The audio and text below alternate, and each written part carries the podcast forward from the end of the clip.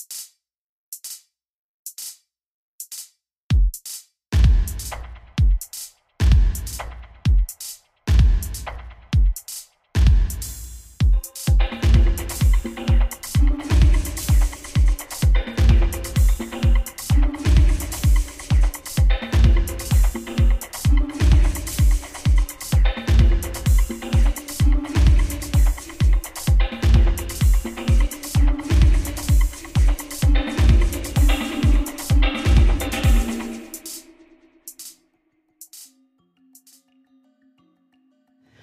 Bienvenidas, bienvenidos, bienvenidas a un nuevo episodio, a este que es el podcast de Contextual. Y estamos grabando en la tarde del primero de marzo. Me acompañan, como lo hacen habitualmente, Pati de Obeso. Pati, ¿cómo estás? Bienito. Y también me acompaña Juan Certuche. Hola Luis, Pati, ¿cómo están? Muy bien, yo soy Luis Mendoza y me va a tocar moderar la discusión del día de hoy. Este episodio va a salir el 8 de marzo y queríamos hacer este disclaimer porque no es que nos haya pasado de noche el tema, de hecho hubo una calorada discusión editorial sobre de qué hablar para este episodio y al final, digo, ahorita les paso a ustedes la palabra por si quieren comentar algo más, pero creo que lo que concluimos es que queríamos también un poco pensar en dejar un espacio de tiempo para discutir las reacciones al 8 de marzo y, que no se vuelva también al mismo tiempo solo una efeméride de por qué es 8 de marzo toca hablar del tema, sino el tema es relevante y hay que darle seguimiento y hay que continuarlo en la agenda noticiosa. No sé si se me va algo, Pati, de esto. Juan, ¿qué piensan? No, yo nada que agregar a eso, creo que sí fue eh, interesante, siempre es interesante el 8 de marzo y lo que detona, ¿no? Y entonces de repente todo el mundo quiere hablar de eso y si los hombres hablan, no hablan, etcétera. Y creo que para mí la decisión de, de mejor dejarlo para pasando el 8 y, y, compartir reflexiones, invitar a alguien incluso al episodio es la decisión correcta y nada, también como... Eh, agradecerles a ustedes esa conversación, ¿no? Como si, si quieren participar, no quieren participar. Al final del día yo creo que los hombres tienen que encontrar sus propios espacios para hablar de este tema, ¿no? Y, y nada, listo. Don Juan Sertuch, ¿algo que agregar? No, quizá que a lo mejor también va a haber chance con esa distancia de... Es que hoy, hoy estaba leyendo los, algunos datos de la encuesta de cómo vamos de 2021 y ahí hay cosas relevantes de, del tema de las mujeres que también estaría bien como, o sea, masticar bien esos, esa encuesta y, darle chance a, que, se discuta sobre, eso, pero con esa distancia, ¿no? De, de lo que ocurrió, de la marcha y como post, ¿no? Pero se va a hacer, se va a hacer. Muy bien, dicho eso, entonces hago la introducción al tema que nos ocupa hoy. Vamos a hablar de agua, de escasez, de los regaños que nos ha metido la prensa, los alcaldes, el gobernador. Este, nos han enseñado cómo lavar platos, cómo cuidar el agua y es una enorme discusión ¿no? alrededor de pues el fin del mundo, porque coincide la sequía con la Tercera Guerra Mundial o la intentona Tercera Guerra Mundial, claro, ¿no? Y entonces ya los simulacros del futuro apocalíptico se están poniendo más densos. Pero bueno, entonces la intención es tratar de entrarle al tema del agua, es un tema muy técnico y mucha información publicada. Y la invitación es esa, ¿no? Que tomen este podcast como punto de partida. Les vamos a estar haciendo recomendaciones a lo largo del episodio y, que sea un tema que se mastique constantemente hasta encontrar una solución, porque adelanto que va a ser difícil que la encuentren en este episodio. Pero bueno, trataremos de dibujar algunos caminos. Entonces, Quisiera dar un poco de contexto para arrancar. La pregunta que todos nos hacemos es ¿cómo es posible que nos hayamos quedado sin agua en Nuevo León? ¿Qué está pasando? Y bueno, pues pasa el cambio climático. Este, pasa que hace siete años el norte reportaba que era la peor sequía. Hace dos años, perdón, el norte reportaba que era la peor sequía en siete años. Hoy, en 2022, reporta que es la peor sequía en 10 años. La conclusión es que pues estamos teniendo periodos de secas cada vez más terribles, llueve menos y eso provoca que las presas ¿no? que componen el sistema de aguas de Nuevo León puedan captar menos agua. Eso es por un lado. Por otro lado, hay tres problemas que comparten las ciudades más grandes de este país, Monterrey, Guadalajara y Ciudad de México. El primero es el agua no contabilizada, que es el agua que se logra obtener y que se pierde hacia su destino final, ya sea por fugas, porque se la roban o porque el sistema no es capaz de medirla. Esta agua no contabilizada ronda en promedio en las tres ciudades como en 30%, o sea, es un chorro, un tercio del agua que sacamos se pierde en el camino. Por otro lado, no tenemos información suficiente de, pues, qué onda con nuestra agua, exactamente quién la usa y para qué, porque nuestro sistema es desactualizado y no hay suficientes supervisores para saber si el agua agrícola es perfecta, o sea, es de uso agrícola, o si la está usando algún urbanista cruel que quiere pagar menos agua.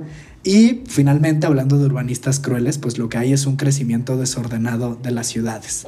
Entonces, frente a este panorama, Nuevo León realizó o mandó realizar en el año 2019, si no me falla la memoria, el Plan Hídrico 2050, donde pues se le pidió a la IP por parte del gobierno estatal que le dijera pues qué hacer, ¿no? Cómo enfrentar el cambio climático, cómo asegurar el agua hacia el futuro.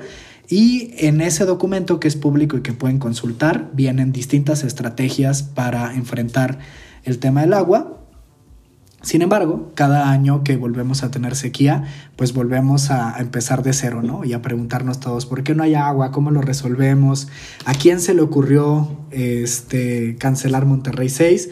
O como dijo María Julia, es irresponsabilidad de los dos gobernadores anteriores. Todo, todo este disclaimer es para ahora sí soltarle la palabra a Patti y a Juan. Y quiero preguntarles de entrada, o sea, frente a este problema que es técnico, complejo, pero al mismo tiempo muy real, porque pocas cosas son más frustrantes y terribles que quedarte sin agua, ¿qué es lo que más les ha llamado la atención de la forma en que se ha abordado este problema? ¿Qué reflexiones les ha despertado? Y, qué molestias, ¿no? En la forma en que se ha abordado por parte de todo el mundo. No sé quién quiera comenzar. Juan.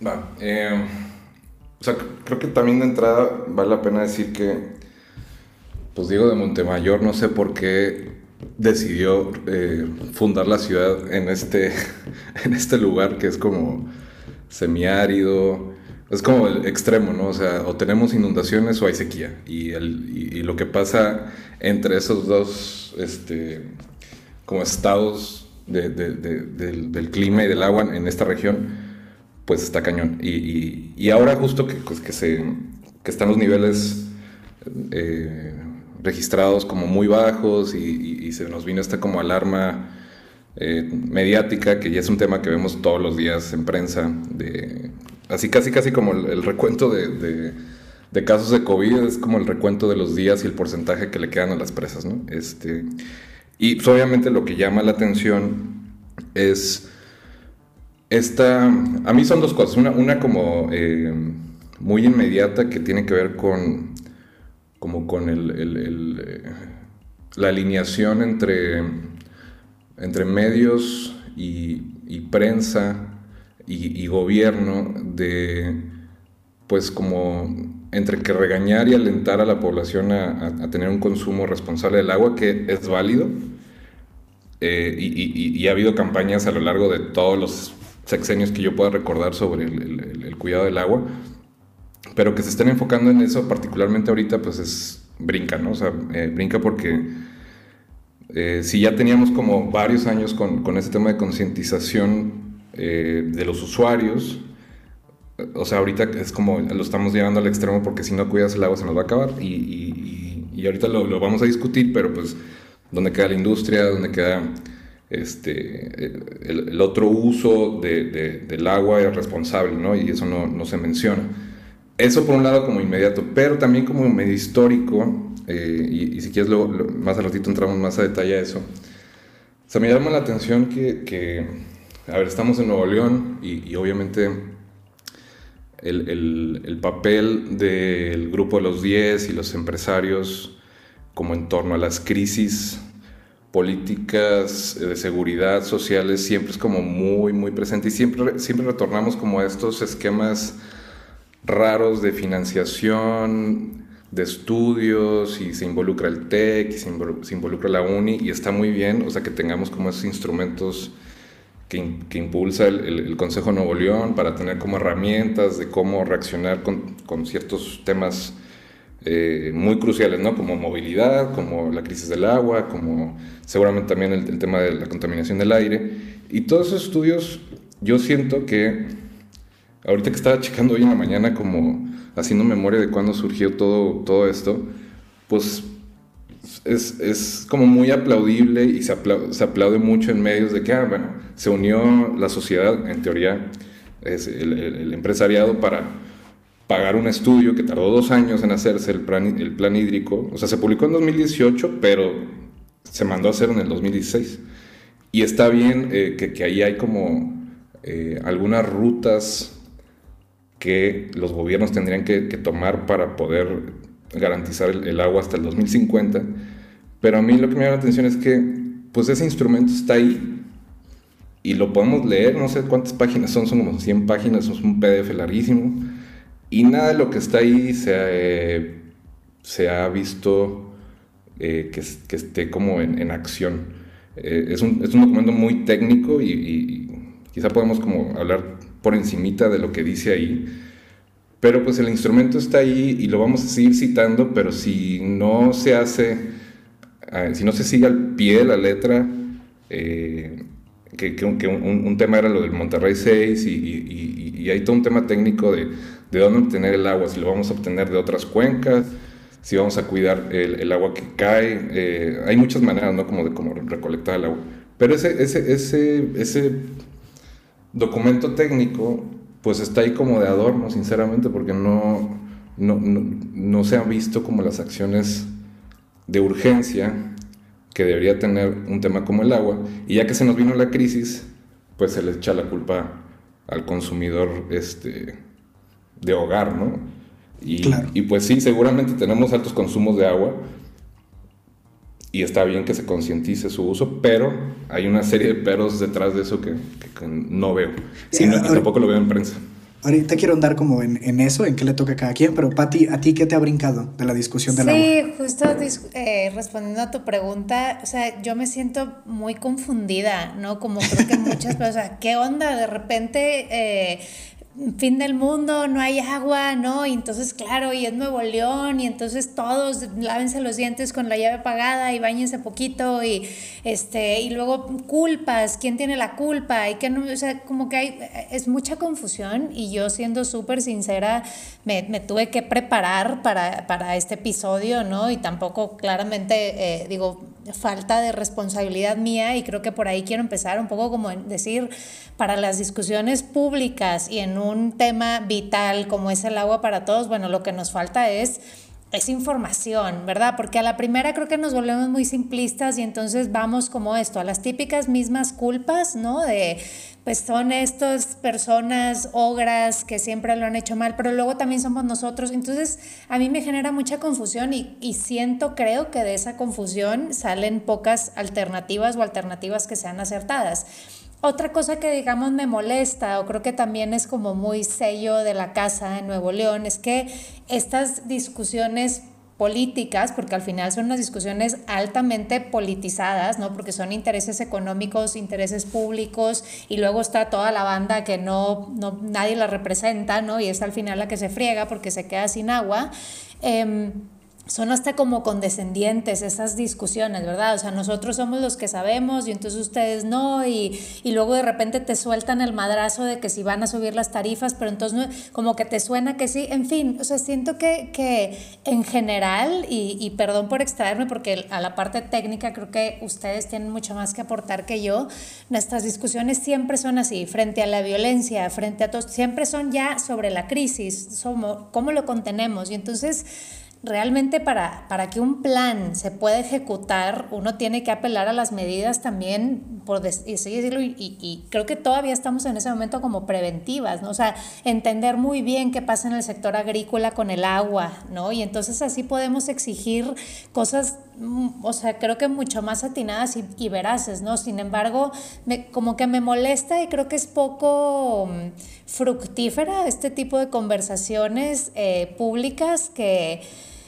sobre la emergencia al final nos dicen poco y acabamos pensando en cómo nos lavamos los dientes con menos agua y, y, que a lo mejor podríamos invertir nuestras energías en exigir o en poner eh, la vista en otro tipo de cosas que son más necesarias, quizá incluso, ¿no? Y ahí, por ejemplo, me quedé pensando, ¿no será que e, es un tema o en los temas ambientales se desdibuja el liderazgo natural que tiene el empresariado para los demás temas. O sea, mi punto es, por ejemplo, en aire nadie avanza porque pues nadie, o sea, nadie regula correctamente las emisiones de la industria, no les interesa poner, digamos, un referente más allá de la ley y se escudan en hacer estudios o yo cumplo la NOM, que siempre son las más laxas, ¿no? O sea, de todos lados. En agua veo algo parecido y más bien mi, mi impresión es que el gobierno se siente descobijado y entonces hace esto que tú, estoy completamente de acuerdo, Patti, o sea, que es como la tecnocracia como rescate de comunicación, ¿no? O sea, como no sé qué decir, voy a usar palabras bien difíciles. Y como paternalista, ¿no? Claro, o sea, al final del día está raro en la discusión, ¿no?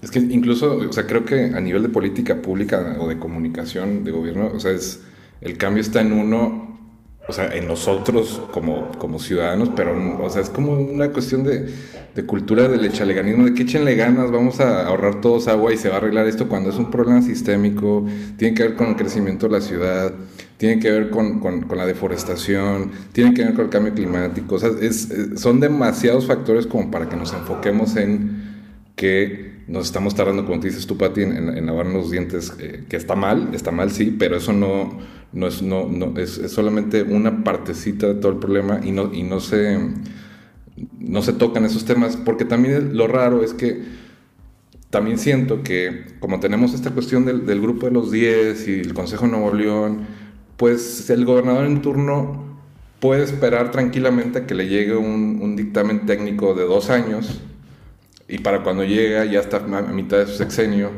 y para que pueda hacer todas esas cosas que se requieren hacer de, infraestructura, de inversión, de regulación, pues ya le echa la bolita al que sigue, ¿no? Y, y, así vamos a seguir hasta que no se haga algo de fondo estructural sistémico. Claro, porque además ponerte a reparar fugas y abrir calles y hacer un desastre en toda la ciudad es cero sexy, ¿no? O sea, a ver, el Bronco eligió inaugurar una presa, ya no me acuerdo si alcanzó o no a inaugurar el cuchillo pero, pero era esa onda, ¿no? Como de la gran obra de infraestructura. Pero y por... quizá nada más, y perdón que te interrumpa, Luis, como regresarte un poquito a la pregunta, porque creo que eso sí, sí, es importante para quien escucha, como entender ese tema de las fugas y el presupuesto, o sea, como, ¿qué, qué representaría eso frente al problema del agua, no? Claro, no, no, no recuerdo exactamente el costo, digo, al final me parece, sé que lo escribí en algún lado, este, pero, pero sobre todo es el tiempo que llevaría, ¿no? O sea, porque acá hay que entender que la demanda de tuberías crece en el tiempo porque la ciudad se está expandiendo, porque cada vez tenemos más municipios conurbados y entonces con el mismo presupuesto prácticamente agua y drenaje tendría que reparar las fugas existentes en la red y al mismo tiempo proveer de más red a la ciudad que se expande. Es que mira, igual déjame, yo apunté aquí unas cosas que se me hicieron, o sea, ya, ya en retrospectiva es como, pues están ahí en papel, o sea, a ver, en el 2013 se, se, se juntaron para hacer una cosa que, que, ahora ya cambió de nombre, pero inicialmente se llamaba Fondo de Agua Metropolitano de Monterrey, FAM, F-A-W. Gracias a eso se, se pudo hacer, eh, se pudo hacer, mandar a pedir el plan hídrico, pero ese fondo de agua si tú lo googleas, vas a ver que casi todo lo, relacionado a, este fondo de agua metropolitana tiene que ver con, con entradas de blogs de, estas organizaciones mundiales que solamente existen para aplaudirse a sí mismos, sinceramente. Luego, este fondo de agua, como en el Bronco, cambió el nombre a algo supuestamente más amplio, que es el Fondo Ambiental Metropolitano Monterrey.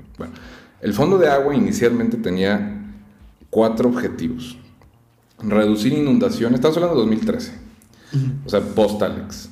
Uh -huh. Reducir inundaciones, mejorar la infiltración, o sea, son los, son los objetivos súper generales. Reducir inundaciones, mejorar la infiltración, desarrollar una cultura del agua y aumentar la conciencia ambiental entre la población y desarrollar habilidades de gestión de los recursos ambientales. No me dice absolutamente nada de, a, a, a esta crisis en la que estamos llegando ahorita, ¿sabes? Claro, salvar el mundo, ¿no? O sea, que encontré el dato. No encontré el dato de cuánto costaría repararlo, me parece que viene el plan hídrico, pero los cálculos que yo había hecho de lo que implica como pérdida es un gasto de 6 millones de pesos todos los días por agua no contabilizada, ¿no? O sea, digamos, eso a nivel económico es lo que se está perdiendo con el porcentaje que tenemos ahora eso, del agua que no podemos medir. ¿Qué era cuánto el porcentaje de fugas? Es 32.43. De acuerdo. No, entonces ahí, ahí está, ¿no? Porque también se vuelve un tema como de, pues sí, o sea, no, no tienes dinero para repararlo, pero al mismo tiempo es una pérdida de dinero que no, que no cesa, ¿no? Y una cosa que yo quería agregar también, o sea, como hablando de los sellos de la casa, antes de pasarnos a, ver si tiene alguna solución esto, es que a mí me parece muy entretenido e interesante la obsesión por la obra pública para resolver esto, porque creo que tiene que ver con algo muy regio, que es la esperanza de que la ingeniería nos va a salvar del fin del mundo.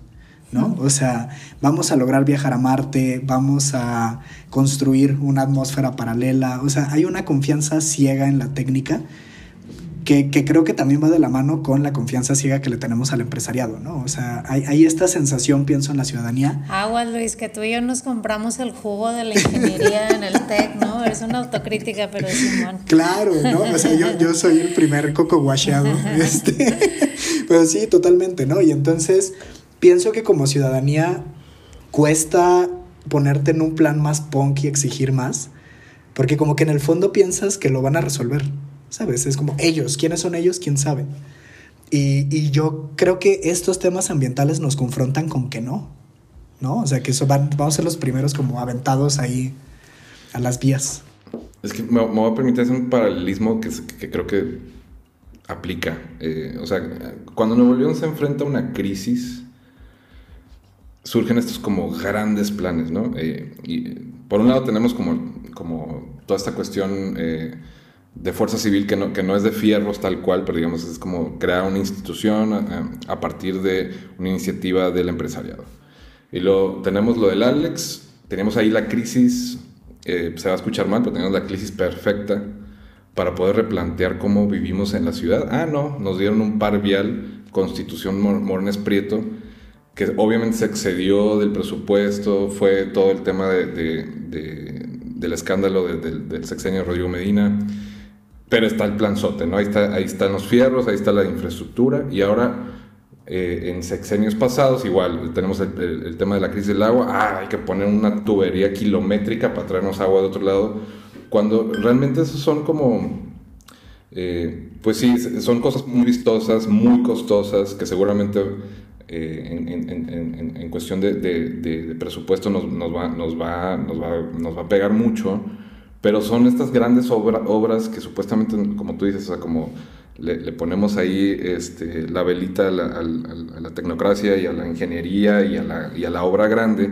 cuando más que eso se necesita replantear muchas cosas de cómo seguimos creciendo. O sea, la población en el último censo del INEGI creció demasiado el área metropolitana de Monterrey.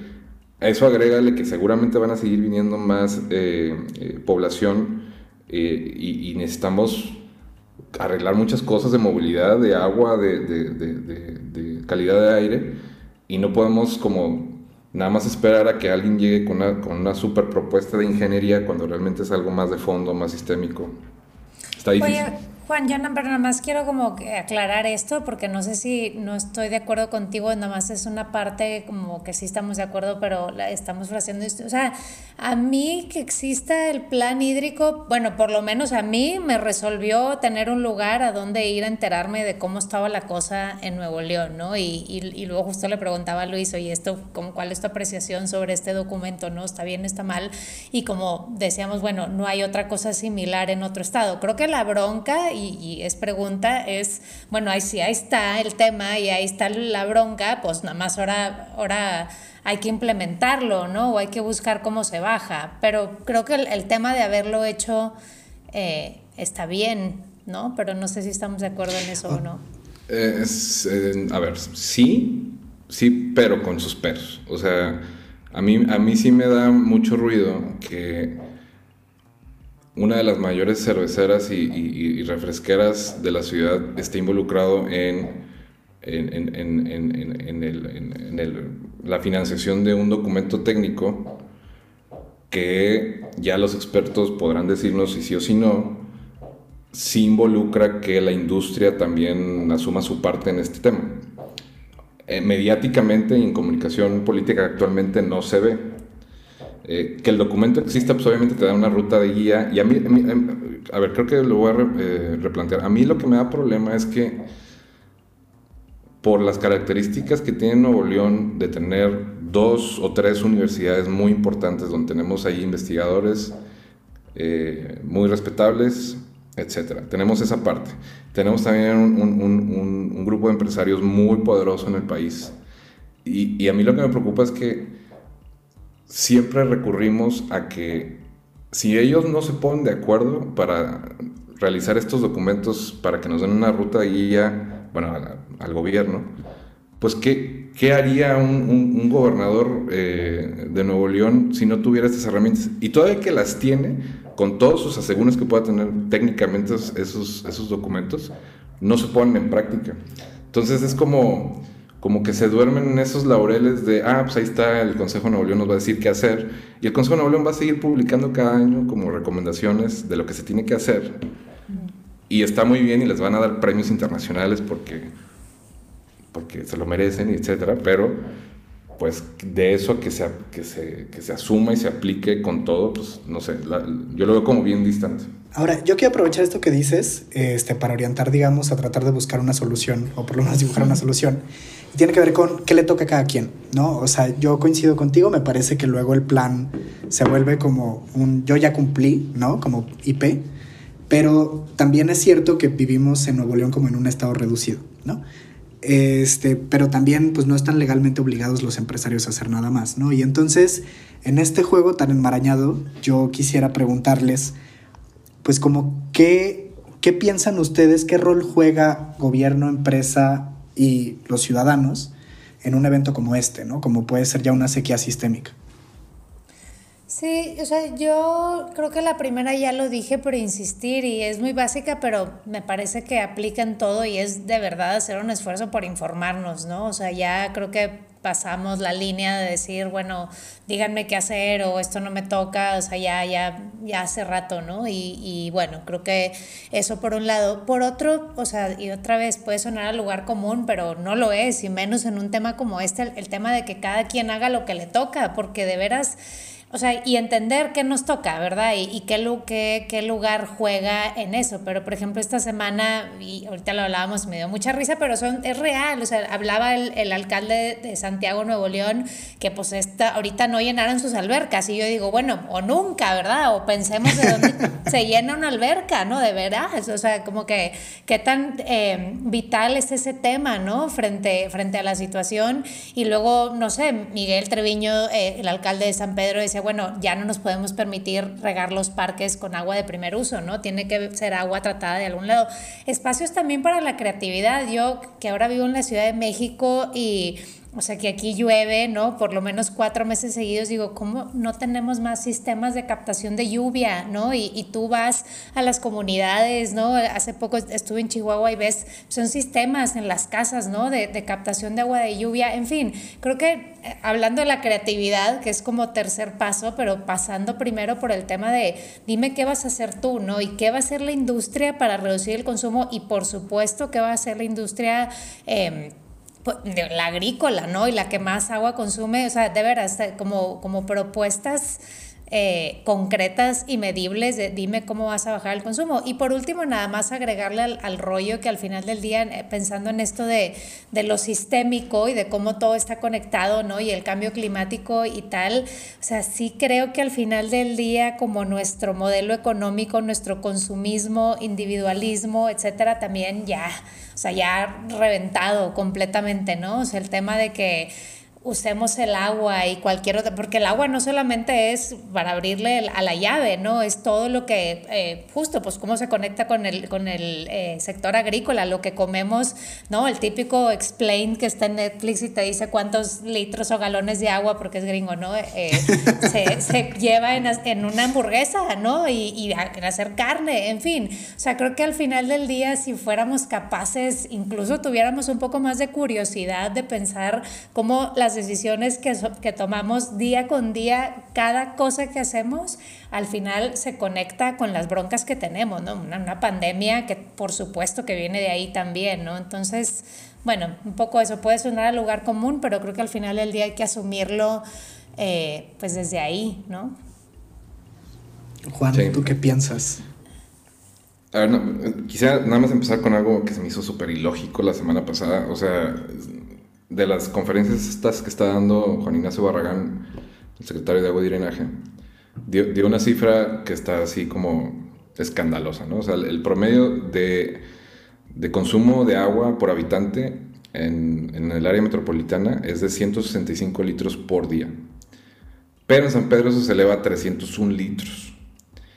Y la, la, pues la, respuesta a eso, en teoría, es que pues, hay muchos jardines que regar en San Pedro. Y hay un campo de golf, y etc. ¿no? Pero resulta que bajaron la presión del agua a 80 colonias del norte de Monterrey y San Nicolás, cuando es, esas colonias están en el margen del consumo de, de promedio de agua vamos a decirlo entre comillas, normal, ¿por qué no se bajó la presión del agua en las colonias de San Pedro? O sea, e, ese tipo de, medidas se me hacen muy lógicas. O sea, tiene un componente de, como, este, ahí se me fue la palabra, iba a decir este... Pues es medio clasista, ¿no? Clasista, esa era la palabra. Es, un componente clasista eso, pero bueno, e, e, eso se me hizo como ilógico y está, está muy raro. La otra es que a ver, yo, yo sí creo que, y, a reserva de sonar como bien burocrático, sí estaría bien que así como existe el Consejo Nuevo León y el, Grupo Los 10 y todo esto, pues que, también hubiera voces que no involucren al, capital en, estos temas, que también, que también la prensa y los medios busquen a estas voces como para que no nada más tengamos como la versión oficial de gobierno y la oficial empresarial sobre estos grandes temas, porque el ciudadano de, a pie, todos nosotros, podemos leer cualquier recomendación que venga de, esos grupos y, a lo mejor no, tenemos como la malicia de detectar de que mm, ahí hay un interés detrás. Y, también creo que es responsabilidad de los medios buscar, buscar voces, aunque lo chistoso es que ahora están en gobierno muchos de ellos. Este, también hay que escarbarle más. Pero sí creo que deberíamos de, tener como, no sé si organismos o voces que, le pongan lupa a esos documentos que, mandan a hacer estos, estos, estos grupos de capital que ayudan al gobierno a tomar decisiones. o por lo menos los traduzcan, ¿no? Porque me quedo con lo que decía Pati, o sea, es una friega informarte porque no se entiende y el PDF está casi como fotocopiado y subido. este... no, y, se ve, y se ve súper pro y pues ¿Cómo, dices que no a todas esas recomendaciones? Pero a lo mejor debe haber algo ahí detrás, porque hay intereses detrás de, todo eso. Y mi impresión es que los propios alcaldes tampoco lo tienen tan claro, ¿no? O sea, porque si supieran, pues quizás reaccionarían con más fuerza. No sé qué piensas. Pues sí, pero es que es como creo que es un poco de la comodidad de, de ser gobernante en Nuevo León, que tienes ese backup empresarial que va a financiar los estudios. Pero pues ya de ahí partimos de un conflicto de interés, a lo mejor no es velado, a lo mejor está eh, como muy sutil, pero también, o sea, hay, que, hay que ponerle lupa también a eso, o sea, no, no, no, es, no es ley en piedra eso, ¿no? ¿Sabes? Este, y el tema, pues, está súper complicado. Eh, yo estoy muy de acuerdo con lo que dice Pati, o sea, que cada quien tenga que hacer lo suyo. El problema es que a nosotros nos imponen tarifas, nos imponen baja presión, nos imponen cosas y nosotros no podemos imponerle nada a, ni, a, las industrias, ni a las refresqueras. Pues en teoría, o sea, sí, estoy de acuerdo, no se puede, ¿no? Pero justamente, y por eso decía, o sea, lo que me molesta, ¿no? Como estas cosas al final son políticas, ¿no? Y cuando también requieren de inversiones, presupuesto, etcétera, pues ese presupuesto es finito, ¿verdad? Y ahorita están hablando de eso porque pues se acabó, pero el día de mañana vuelve a ver y olvídate, ¿verdad? O sea, por supuesto que nadie va a arreglar las fugas ni va a seguir hablando del tema. Es como darte un balazo en el pie, ¿verdad? Y como dices tú, traicionar esos intereses de quien esté detrás. Y entonces ahí estamos, ¿no? O sea, al final del día los temas como más importantes eh, lo mismo pasa con el tema de la seguridad y la violencia, etcétera. No los discutimos como se deben de discutir, ¿verdad? O sea, con, esa como corresponsabilidad, pero también, eh, no sé, es, cada seis años, es cada tres años, es cada crisis, es cada... Eh, y ahí estamos, ¿no? Y, creo que eso, en la medida en que también, esa es mi teoría y es mi sueño, Guajiro, y puede ser que esté equivocada, pero sí creo que, la ciudadanía, las personas que... Eh, de alguna manera, de alguna manera, puede ser muy mínima, podemos ser parte de estas conversaciones políticas. Eh, en San Pedro, ¿no? Cuando la gente se moviliza por la vía libre o qué sé yo, pues se movilizan. Al final del día es porque algo te interesa y porque reconoces esa, esa que es una prioridad, ¿no? Pero si no exigimos esas cosas, pues no lo van a proponer en sus campañas y no lo van a llevar a cabo. O sea, mi, mi, mi apuesta es esa, ¿no? Que, que, cambiemos la narrativa o las prioridades un poco también desde, desde acá, ¿no? Desde la presión. Pues no tengo otra palanca, ¿no? Pero, pero bueno, es lo que se me y, y, y ojo que así como muchos otros temas en Nuevo León que son extremos.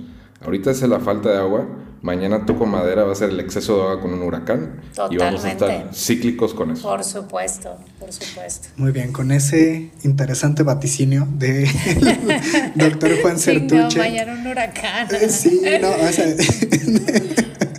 con eso damos por concluida la discusión en este, que es el podcast de Contextual.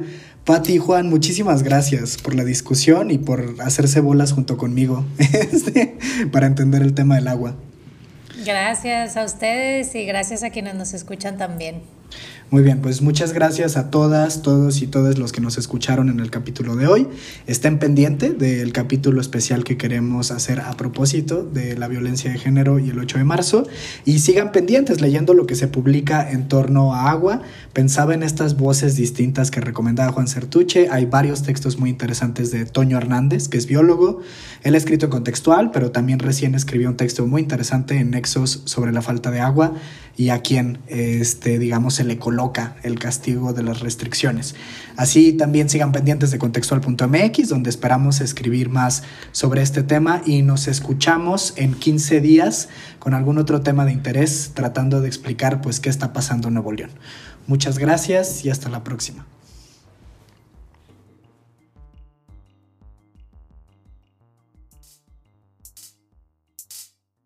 Este fue el podcast de Contextual. La producción de sonido está a cargo de Guillermo García Cano. La dirección editorial la realizamos entre Juan Certuche, Pati Beso y un servidor, Luis Mendoza Obando. El proyecto es una idea original de Contextual MX y puedes escucharlo en Spotify, Apple Podcast o directamente en nuestra web www.contextual.mx. Nos escuchamos otra vez en 15 días en este espacio, el podcast de Contextual.